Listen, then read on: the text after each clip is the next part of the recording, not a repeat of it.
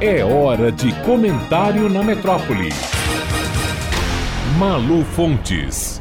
Olá, ouvintes da metrópole. Há uma figurinha dessas de WhatsApp, um sticker, que traduz com perfeição o papelão dos advogados dos primeiros réus condenados pelo Supremo Tribunal Federal pelos atos golpistas de 8 de janeiro, em Brasília. A figurinha diz assim: Não entendi o objetivo, mas se for passar vergonha, deu super certo. Ao vivo, pela TV fechada, ou pelos telejornais na TV aberta, ou pelas redes sociais, todo mundo que consome informação já deve ter visto pelo menos parte da ópera bufa protagonizada no plenário do Supremo na sustentação oral dos advogados Sebastião Coelho da Silva, Eri Katwinkel e Larissa Araújo.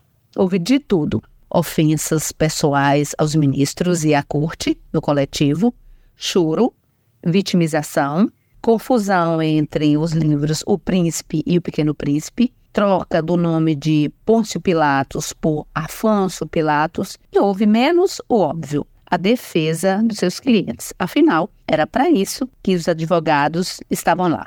Aécio Lúcio, Matheus Lima e Tiago de Assis foram condenados, respectivamente, a 17 anos, 17 anos e 14 anos de prisão pela invasão às sedes dos três poderes de governo em Brasília no dia 8 de janeiro deste ano. Os advogados não disseram um A durante a sustentação oral a favor dos seus clientes.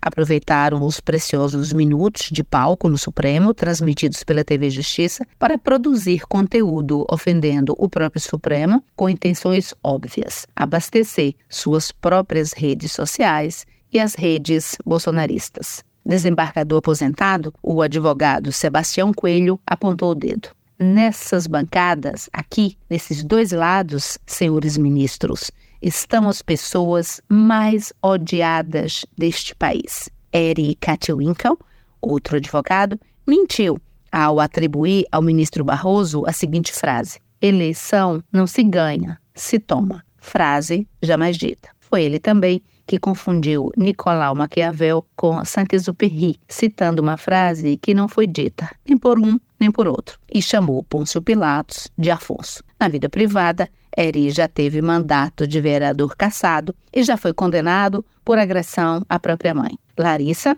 ao invés de defender seu cliente, já entrou chorando, se dizendo magoadíssima por não ter sido cumprimentada pelos ministros da corte e por se sentir abandonada pela OAB que, segundo ela, nada faz para proteger os advogados da humilhação que estes sofrem dos ministros do Supremo, como ela disse.